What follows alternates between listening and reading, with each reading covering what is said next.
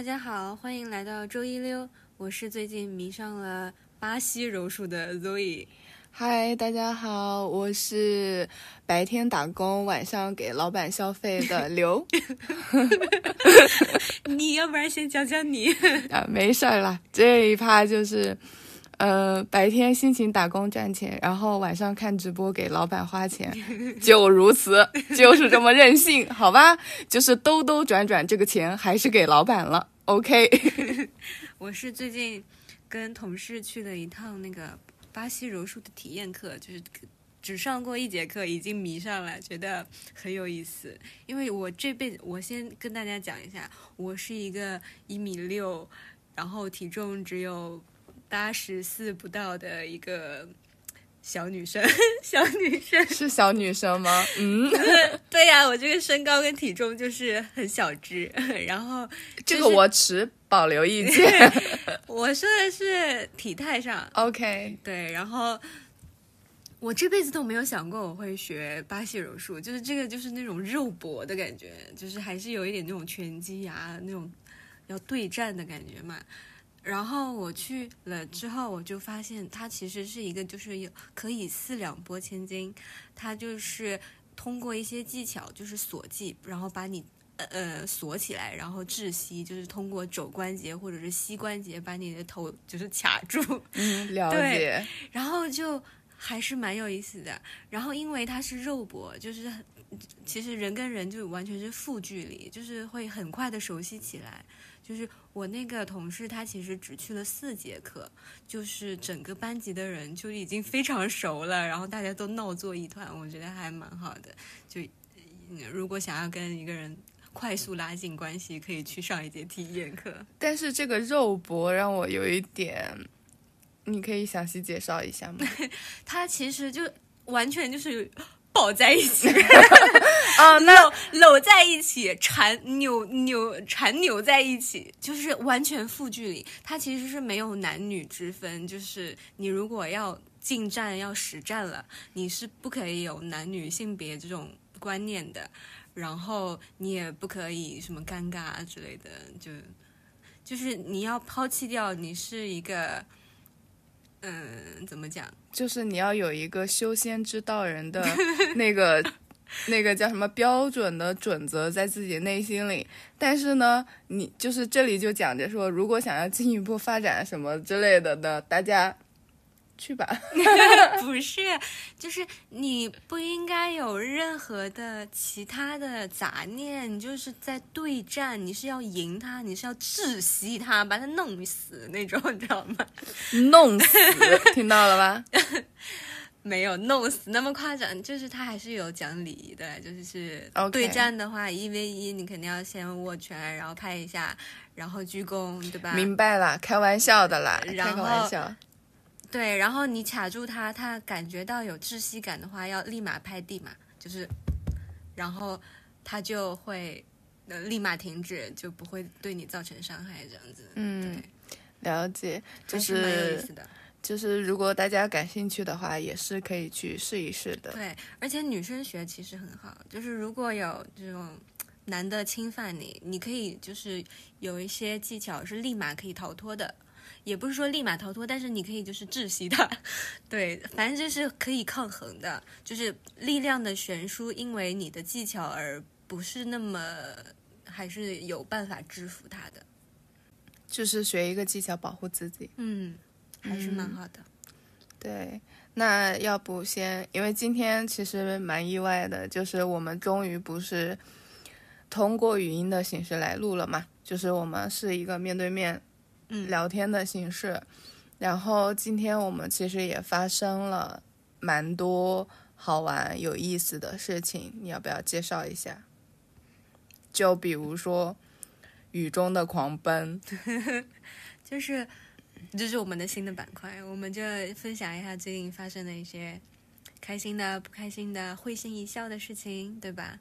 那今天呢，就是我们两个有出去 city walk，然后就在拐弯的时候，我在停那个共享单车，然后就看到一个农民工，嗯，农民工，呃，看到了一个民工，民工叔叔，嗯，对，就是他戴着安全帽，然后穿着那个安全马甲，然后对着另外一个民工叔叔打招呼说：“哎，我们要不要去吃刨冰？”就 这一幕的话，还蛮像呃北野武电影里面会会出现的一些场景嘛，就夏日，然后民工叔叔就他们其实也蛮充满着童心的那种感觉，就说：“哎呀。”夏天我们要不要一起去吃一个刨冰？然后就感觉很开心。对，而且是很日常的说了一句：“要不要吃一串刨冰？”嗯，对，对，是的。然后后来我们晚上回来的时候，就是呃出地铁之后有下雨嘛。嗯。那其实我们其实也对雨伞这个概念就觉得也还 OK，就要不就是漫步雨中。然后我们走着走着，然后有碰到一对情侣，然后他们是在。雨中树下面吃西瓜，对，就是他们是一对中年情侣，就不是年轻人。首先，然后他们是把那个应该是电动车，就下雨的时候骑电动车其实比较危险，他们就停在了一棵树下，然后那个树下就刚好不太能淋到雨，然后他们就打开那个，他们是盒装，就是那种塑料盒装的那种切切块的西瓜，然后就两个人开始吃了。嗯，就这一幕就感觉其实也还是。就是这种浪漫，小浪漫。日常生活中就感觉这种事情还蛮意外的，有一种会让你感觉有一种小小的惊喜在。嗯，会心一笑的瞬间。对，然后就是我们其实今天刚刚前面有讲着，说我们是在 City Walk，然后我们是一个漫无目的的闲走嘛。其实一开始是因为要办事情嘛，然后办完事情了以后，时间其实已经差不多了，也不太热了，所以我们才选择了。这样的一个形式，然后走着走着，可能到饭点了，我们也只是说随便的去搜了一家大概想吃的饭菜，结果发现这家湘菜就真的还蛮好吃的，嗯，对，就是入股不亏的那一种，就想着我下次肯定还会去吃的，对，嗯。你接下来讲讲最近的话题吧。最近话题的话，最近我比较关注的就是各种八卦。那。可能需要你来说一说你听到什么八卦了呢？哎，你想听哪个？哎，有韩国的，就是有台湾的。不是，就是因为我最近其实比较忙嘛，然后其实我吃瓜吃的不是很多，但是有道听有补课，对，有补课，包括就是可能道听途说知道一点，但是知道的不全。那要不我们先讲讲台湾的？台湾的可太精彩了。就是他们有这个 Me Too 运动，对吧？然后一开始从哪里个先开始的，我其实已经不太熟了。就是我所知道的第一个爆发的时间点，就是黄子佼事件。哦，你知道的其实是黄子佼嘛？他在之前嘛？就是最开始是黄子佼嘛？嗯。但是我其实刚吃台湾的瓜的时候，我是因为陈建州跟炎亚纶他们两个人的一些新闻，所以就是这个时间线是这样，就是最先开始是其实是黄子佼先爆出来，然后他就拖累了一大帮人，就是拍了一个那种小视频。露出了他的塑料拖鞋，就说这个大小 S 啊，跟光头在韩国的时候开始吸毒啊，然后说阿雅也有参与啊，然后开始又说什么前女友那个陶晶莹什么还套他的话啦之类的，然后又说吴宗宪他们主持界也是就是蛮乱的，对，然后也是说这个老婆跟那个人乱搞啦，这个人又怎么怎么样啦，他说的没有就是。呃，有一些没有特别指出来姓名，但是还是就是大家一听就知道是谁的那种，还是就是有一种鱼死网破的感觉。我不，我被大家爆出来不能被原谅的话，那你们跟我同归于尽吧。就是有一种这种，然后他就确实就是自残了嘛，就进了医院，留下他老婆，哎，好可怜。然后出来道歉，跟媒体解释，然后又要去医院照顾他，真的好可怜。嗯，对。但其实怎么说呢？我觉得就是因为他有就是报，比如说阿雅有跟着吸毒嘛。嗯。但其实阿雅的话，其实我是持保留态度的，就是我是有点很难带入进去的，呃，就会有一点不相信。但其他几位人士的话，嗯，吃一吃吧。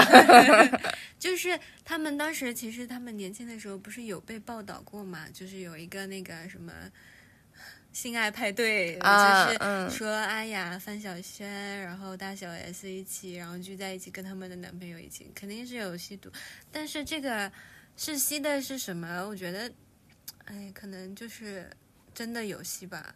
我觉得也有可能，因为台湾其实他们管制没有那么严，像这种粉类这种东西还是会见到的，我觉得可能有尝试过，但肯定是没有说没有说说持续性，对，可能就是年轻不懂事的时候就试试看什么的，觉得很新奇好玩。他们可能真的是觉得这个东西，欧美那些真的偶像剧什么，也不是偶像剧，就是很多影视把这个事情青春剧、青春剧了没。有，就是很多欧美像什么《绝命毒师》那种，啊就把吸毒这个事情就是搞得好像很酷一样，嗯嗯，对吧？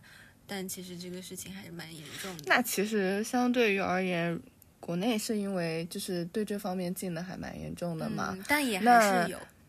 对，其实就是比如说青春期啊，嗯你某一些因为还是因为不懂事嘛，就是觉得什么东西都很新鲜，然后嗯你其实还不具备一个就是判断是非能力的这样的一个能力吧。所以你可能就是想要说是哦，比如说有人跟你讲这个事情是一个很酷的事情，哎，哦，你就可能就是说我想要试一试这样嗯子，对。对，先不说这个，但我就觉得黄子佼这个人好恶劣哦，真的怎么会有这么小心眼的一个男？他就是会他的那个视频就是爆了很多这些大瓜以外，他就会讲一些很琐碎的说他他什么，因为小时候看到他妈妈。出轨，然后有童年阴影啊，然后又看到了某些人，然后有外遇，他有阴影啊，说这些人都是很恶臭什么的，然后说他有阴影，所以他才变成这样的。可是不是啊，是你看到了这些，你不能跟他们一样，你要有自制力吧。但他就觉得说，因为看到了这些，他自己也变得变成了变态这种，我就觉得啊，你不能把所有的过错都推给别人吧。其实他可能觉得他可能还是缺少一个，就是对自己反思认知的一个过程。嗯，对他，他觉得他错了，但他不至于到现在的地步，他是这么觉得的，所以他就觉得说我爆出来，大家一要死一起死好了。他觉得凭什么别的人也做了这些错事，凭什么还没有被爆出来，然后还可以逍遥法外那种？他是这么觉得的。对，对是，而且就是不是像说嘛，就是他已经戒断了很久了嘛，嗯，相对，当于就说什么结婚之后就再也没有这种事情了。我说啊你老婆比你小多少岁啊？小十几岁呢。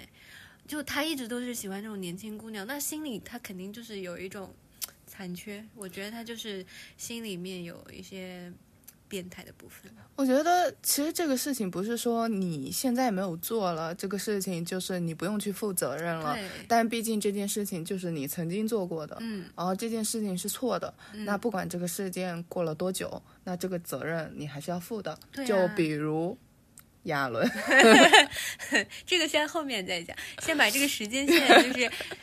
之就是黄子佼这个事情之后，然后再被爆出来，其实是陈建州事情，嗯对，嗯然后就是呃那个黑社会妹妹，然后大牙出来说有被嗯、嗯黑人侵犯，了解，对，然后就是也是写了一篇小作文在 Facebook 上面，然后就说这个他当时在黑社会的时候出差，然后去香港的时候住旅馆，就一直被问要房号，然后就真的去敲他的房门了，敲了他房门就真的进去之后就僵持了很久要侵犯他，然后大牙就不要这种，然后嗯、呃写出来之后。就爆了呀，然后就都在骂陈建州，然后陈建州他不承认，然后还要告那个大牙，就是他发了律师函要告他的，就是说呃这个都不是事实，然后诽谤他什么什么的，就还蛮恶劣的。你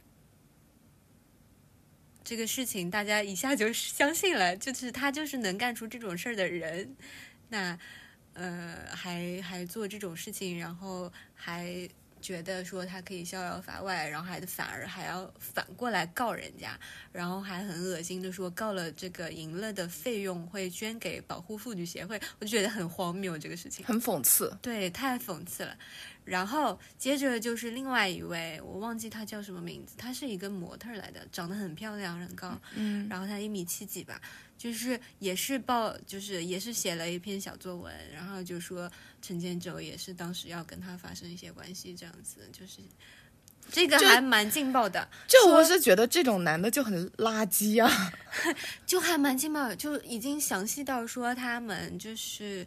呃，见第一次面，然后就要坐他大腿，要亲他什么，然后那个女生就已经要跟他保持距离了，就不想要再见他了，然后还一直纠缠，就是因为迫于就是都在演艺圈，然后还是要日常还是要交往的，所以其实就是后来要送他东西，就约在了路边，就那个女生已经要保护自己了，所以约在了路边，但是就还是约在路边之后让他上车。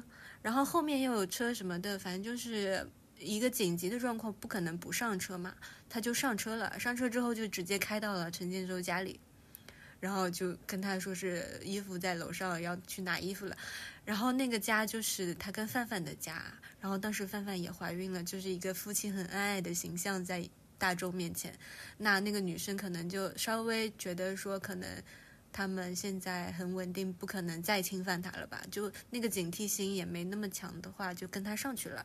没有想到进了门之后就被抱到床上，扔扔到床上，抱起来。他他的那个写的是腾空抱起，然后把他扔到床上。一米七几的女生就很恐怖，这个事情就力量悬殊太大的话，还是蛮就黑人可以想象呀，黑人他本来的形象就对对对，蛮还蛮壮的。对啊，就还有点恐怖。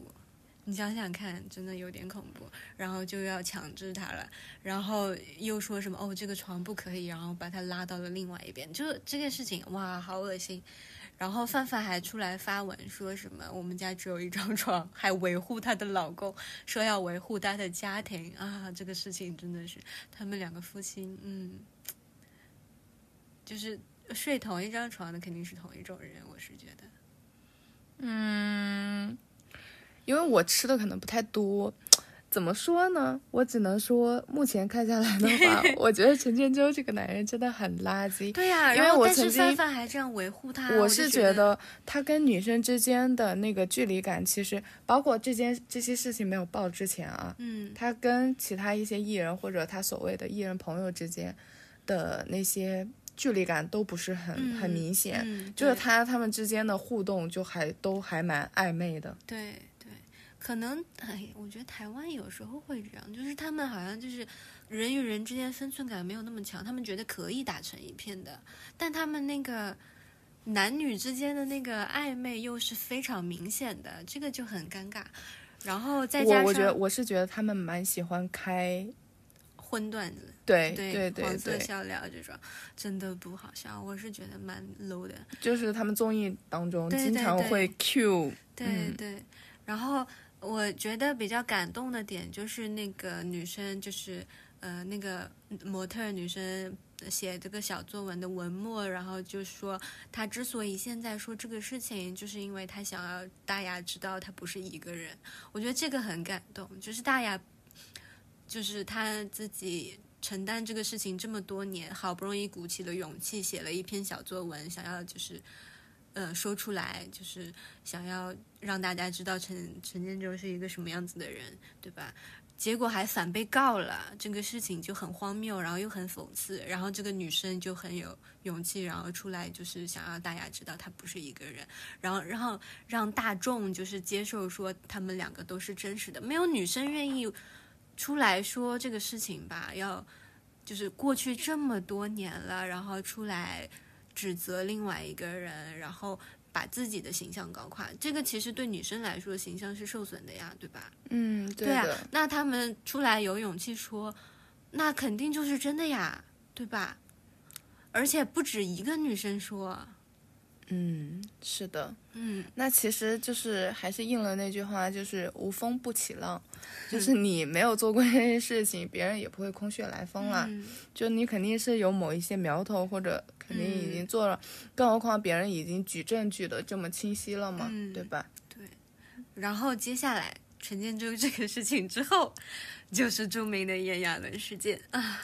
亚纶那个事件，我真的无语到了，他对别人的伤害，别人开发布会，他竟然，就堂而皇之带着大批人马就冲过去要说要道歉什么的，但是他他那个态度也不是道歉的态度对啊，，不是他装的就是鳄鱼的眼泪，他是他，你有看那个视频吗？他是道歉的态度，但是那个态度就是高高在上的那一种，我都跟你道歉了，你还要怎样？你不要闹了那种感觉，就是其实是胁迫了，已经在威胁的感觉了。他也算是搬起石头砸自己的脚吧，就就因为人家对他的举证的证据也是他自己，对呀、对他自己拍的呀，他自己，哦，我觉得那个男生真的是好可怜，他十六七岁跟他在一起了，然后，呃，睡梦中还要被强入，真的是太难了，然后还要被拍小视频，你一个明星也要拍人家，然后还放出去了，啊放出去之后，他都自己就休学呀，网暴他，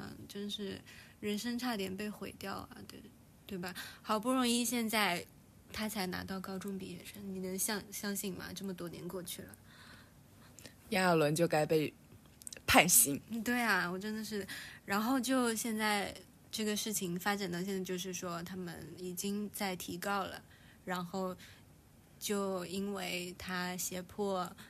也不算，哎，算吗？就是胁迫这种呃儿童青少成年对对对，然后又拍这种影像传播，所以他其实是应该要受到法律惩罚的。应该的呀，我觉得就是不管他目前他的粉丝基础或者他粉丝怎么说，我觉得这件事情他做错了，那你做错了事情就是要负责任，嗯、好吧？就是他也有一点点心理变态，我觉得。你想，他交往的那些男生都很年纪小，你想想他。他那个网上被爆出来，他跟那个飞轮海在团的时候，他是怎么黏着那个汪东城的？那些视频出来的时候，我我看着我感觉天哪！我的我本来对汪东城没有什么感觉的，但我感觉我同情他。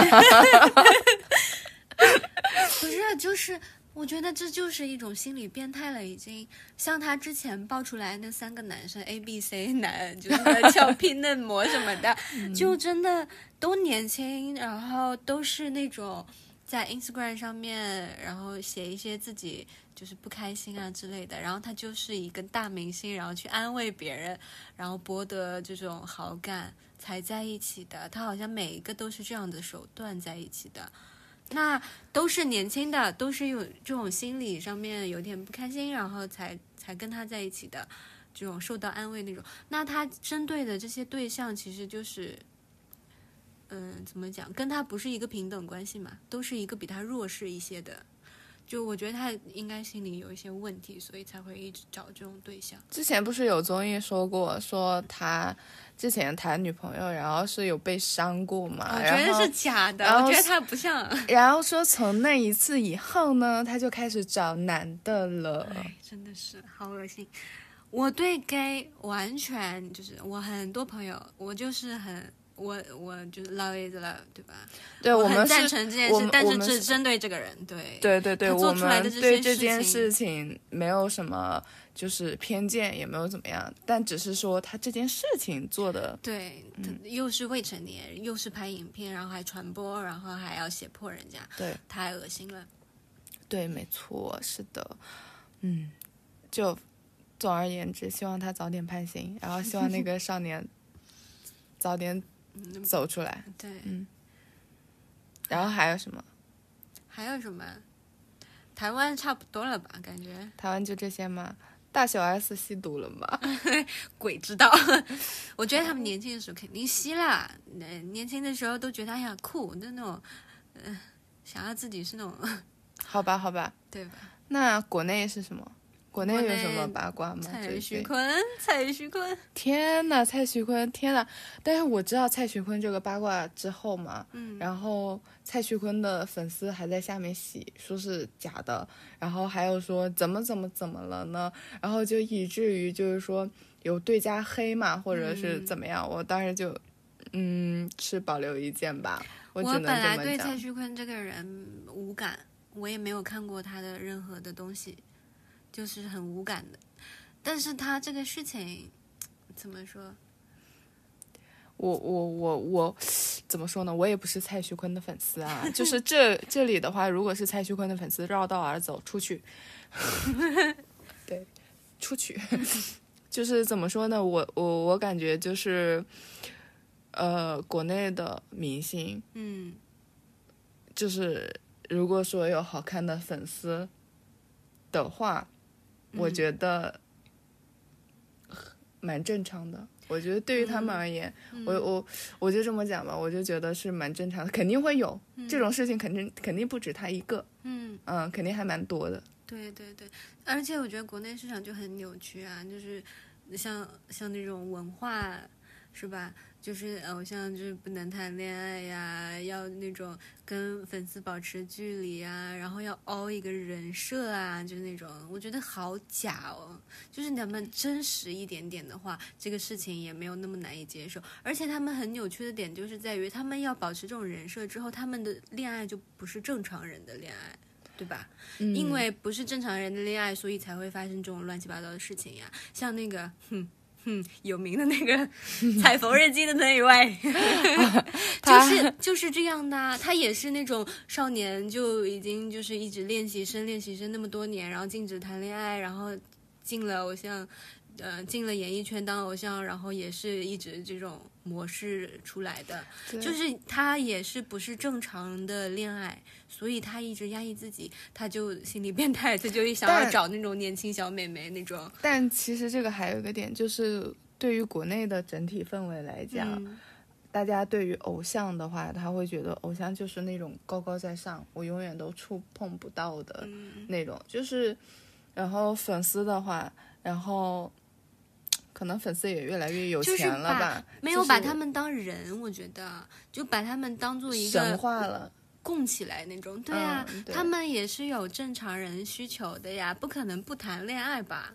对吧？对你不要忘记了一个人的本然能的属性。对，然后就包括到粉丝，包括到这个呃产业模式，就把他们搞到就有点不像正常人的生活的那一种，所以他们才会有这种畸形的恋爱的观念。嗯，对。然后说到蔡徐坤，其实后来大家就是有把某品牌其实蛮倒霉的，他的历 他的历届代言人真的是就是就是感觉好像代言了他们的品牌以后，基本上都塌方了。只能说他们的眼光太独到了。嗯，那希望看，那我们拭目以待，他下一个品牌代言人会是谁？看看会不会塌房。然后有有人谣传说，要不让女足的人来 代言，永远不会塌方，反正是女。足还是有的，他他仿的好像。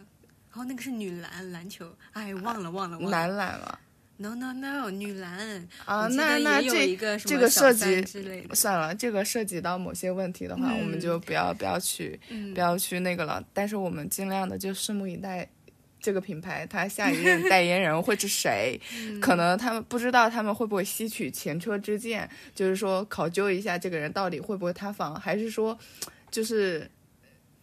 看看哪个明哪个明星会被点中吧，好吧，会中彩头，我们就拭目以待一下嗯就好了。真的，国内这些产业畸形，太畸形，还是畸形。对，是的，那没办法，他们只能这品牌也没办法，品牌也是选了这个人就是自认倒霉，然后赔违约金好了。没有办法，你像现在大家不都说跑男吗？跑男人家就盯着郑恺不要塌方啊。郑恺如果塌方了，浙江卫视白干了。对，然后那些东西都不能捡到他的话，那都不能播，对吧？那是不是我不太不能讲浙江卫视啊？啊，某江卫视了，我就这么讲你。回头逼掉。啊，可以的。嗯呃，然后还有就比如说，呃，某个呃黄色 logo 的电视台，然后 某个芒果，对某个芒果品牌，然后他们里面的某一位主持人也不能塌方，如果塌方的话，那整个电视台就完蛋了。嗯，对，反正就这种事情，嗯，不好说。对，总觉得就是，嗯，就是在其道，然后升其职，然后你要把自己还是要约束好。嗯，对。那还有什么八卦吗？国内的话，我最近吃瓜的就是两个网红的事情啊，从明星聊到了网红，就是嗯，要讲名字吗？不讲名字的话，他们会知道对方是谁吗？如果他们够火的话，那我们可以就是比如说用一些 title，然后把他们我觉得还是捋出来不要讲名字，以免被那个什么。对，然后如果说就是怎么说呢，就是嗯，如果说他们没有那么火的话，那可能你讲 title 的话，大家应该也猜不到 挺火的，啊，挺挺火的吗？试试呃、什么，圈子 我不知道，反正我感觉挺火的。试试看。就是两个网红啦，然后都是女生，是情侣来的，然后但是他们其实已经分手，应该有一两年了吧，就是已经是前女友的关系了，但是最近就是也不是最近，就前段时间，然后就发现说，嗯、叫叫什么叫什么、小胡吧，小胡就发现说有一个微博账号一直就是。一直在发他的黑料，就是给他造黄谣，就是说什么在留学期间，然后被人包养啦，什么什么的，然后他性格很差，没有朋友，就是，嗯、有一些就是真实的东西跟他的假的东西混到一起，然后这个小胡有很多粉丝嘛，然后也有很多黑粉，就是就信以为真了，就都很讨厌他了，就是这个传播的还是蛮广的。嗯，就是就是一直在每天都也不是每天吧，反正就一直在持续性的发他的一些黑料，就已经对他造成了很多困扰。就是他的朋友都会问说：“哎，这个号发的这些是真的吗？”这种就连他朋友都看到了，就现实生活中已经受到了那种嗯、网络上面的一些事情的影响。然后他就说，那之前就已经遭受过网络暴力了，这次他就不想要就是这么放过这个小号，然后他就去查这个小号是嗯、呃、真实的人，就是他已经去公安局报案，然后查了嘛，查出来之后就发现是他的前女友的现任女友的手机号。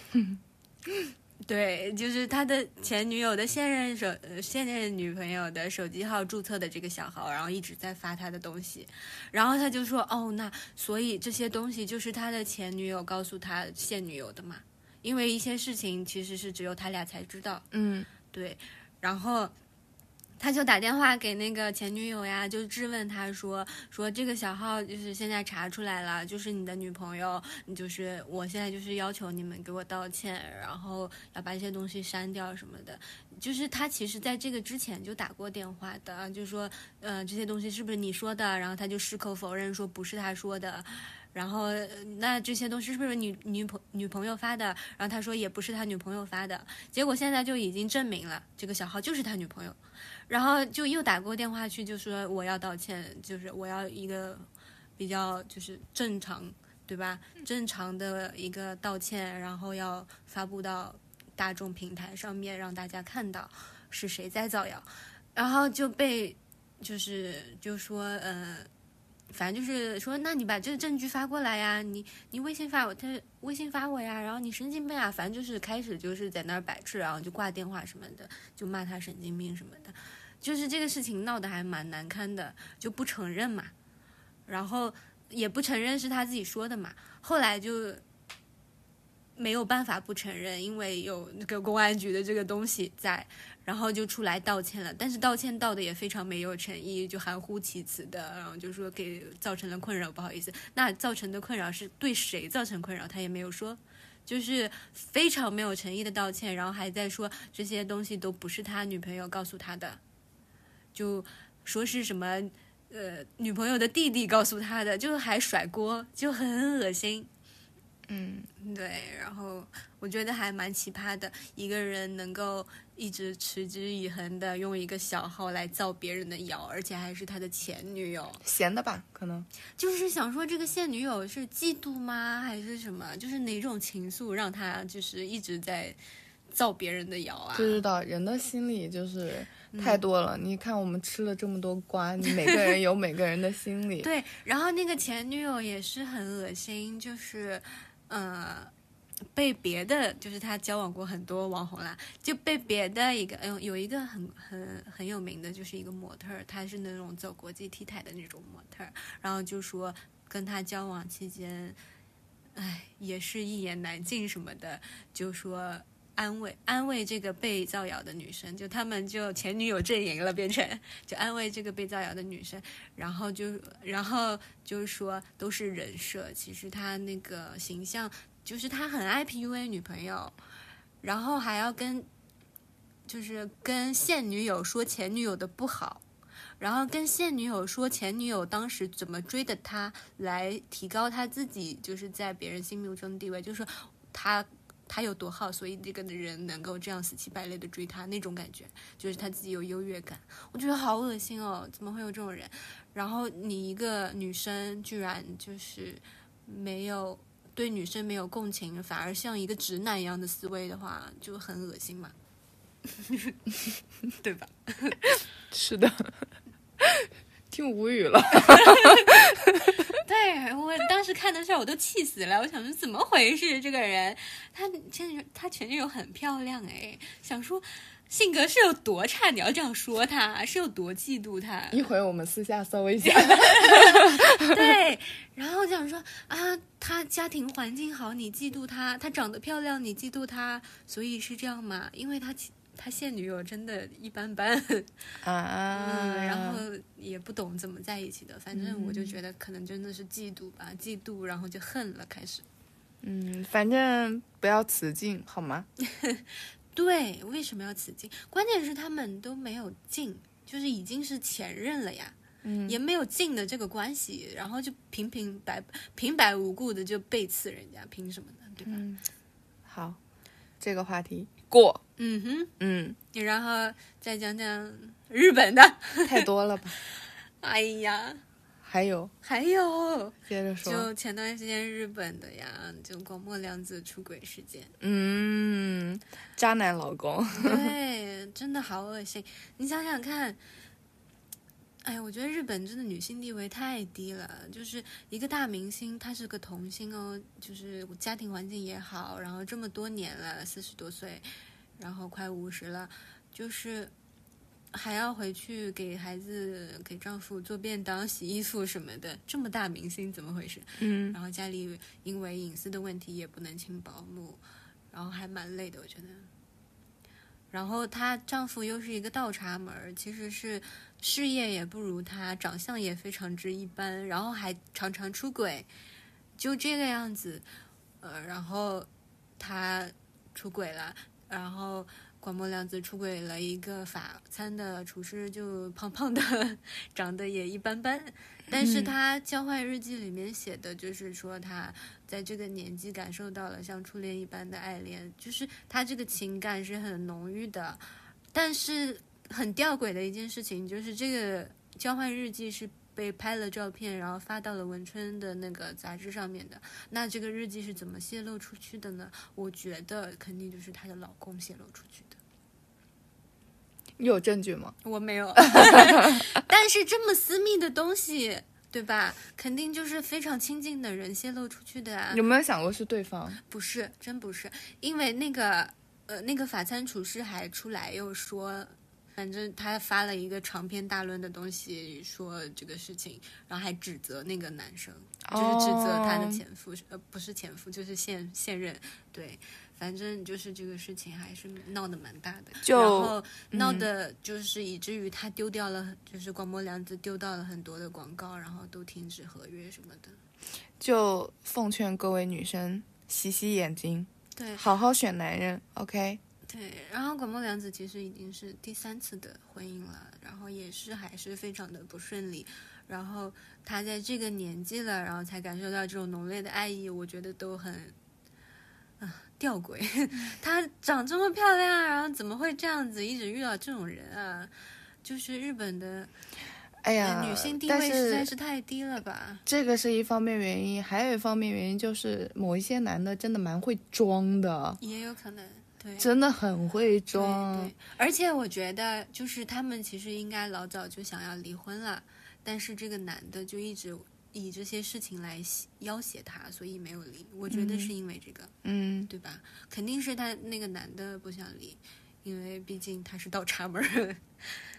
垃圾男人。对哎，呀，万物的最后的总归主题，然后回归的本源又是骂男人、垃圾男人，我们两个的播客怎么回事？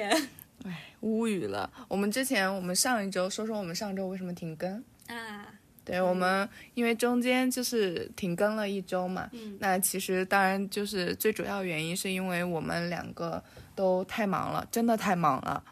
嗯，对的，就真的没有时间的，就是来做这件事情，因为这件事情包括前期的一个主题的确定，然后录制，然后包括后期的一个剪剪辑，也不是说一两个小时我们就能够把它给做掉的。嗯包括我们两个人可能说，呃，正常情况下我们都是晚上录制嘛，对吧？嗯然后我们可能还要需要敲一下对方的时间呀，然后我们是其实是有本职工作的，嗯，然后就比如说可能上周确实一直处于加班的状态嘛，嗯，所以就停更了一周。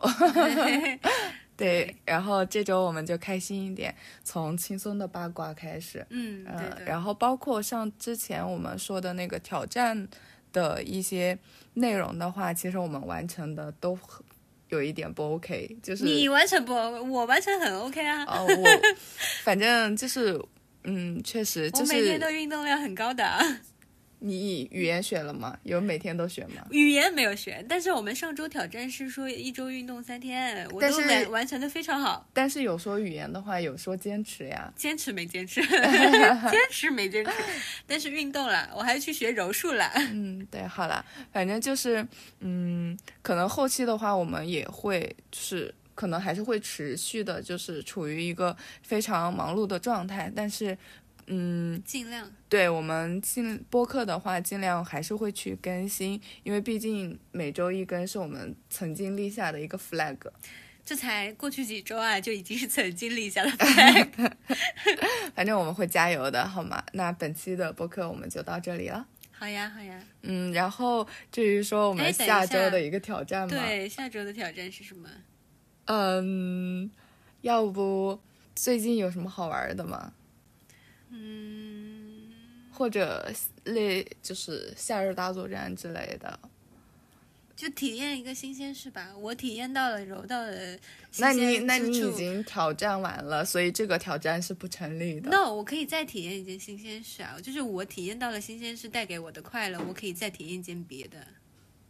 我最近想学的可多了呢，我想薅一薅羊毛，多去上上体验课，比如说什么击剑，我还想去学马术，还想学行，那像这个挑战就放在这里吧。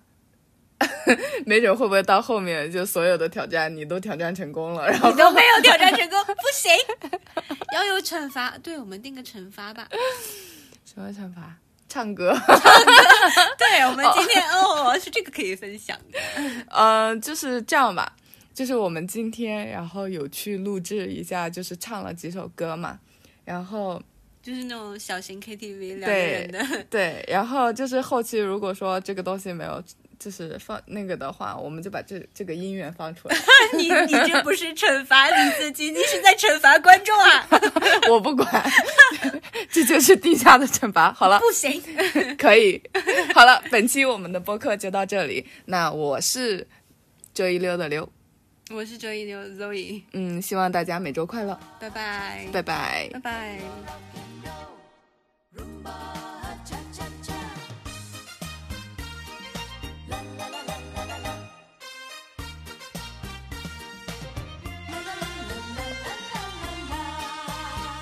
一步踏错终身错，下海半步为了生活。世人，心中的痛苦向谁说？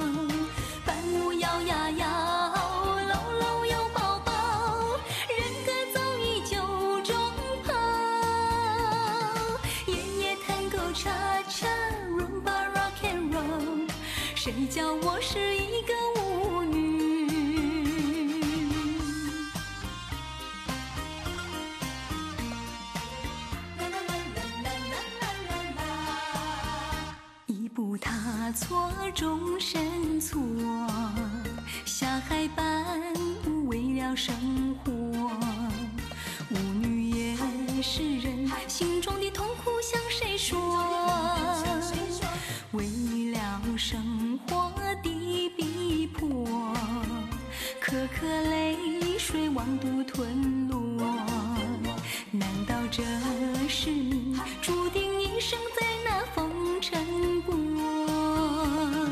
半路摇呀摇，搂搂又抱抱，人歌早已酒中泡，夜夜弹个叉叉，Rumba Rock and Roll，谁叫我？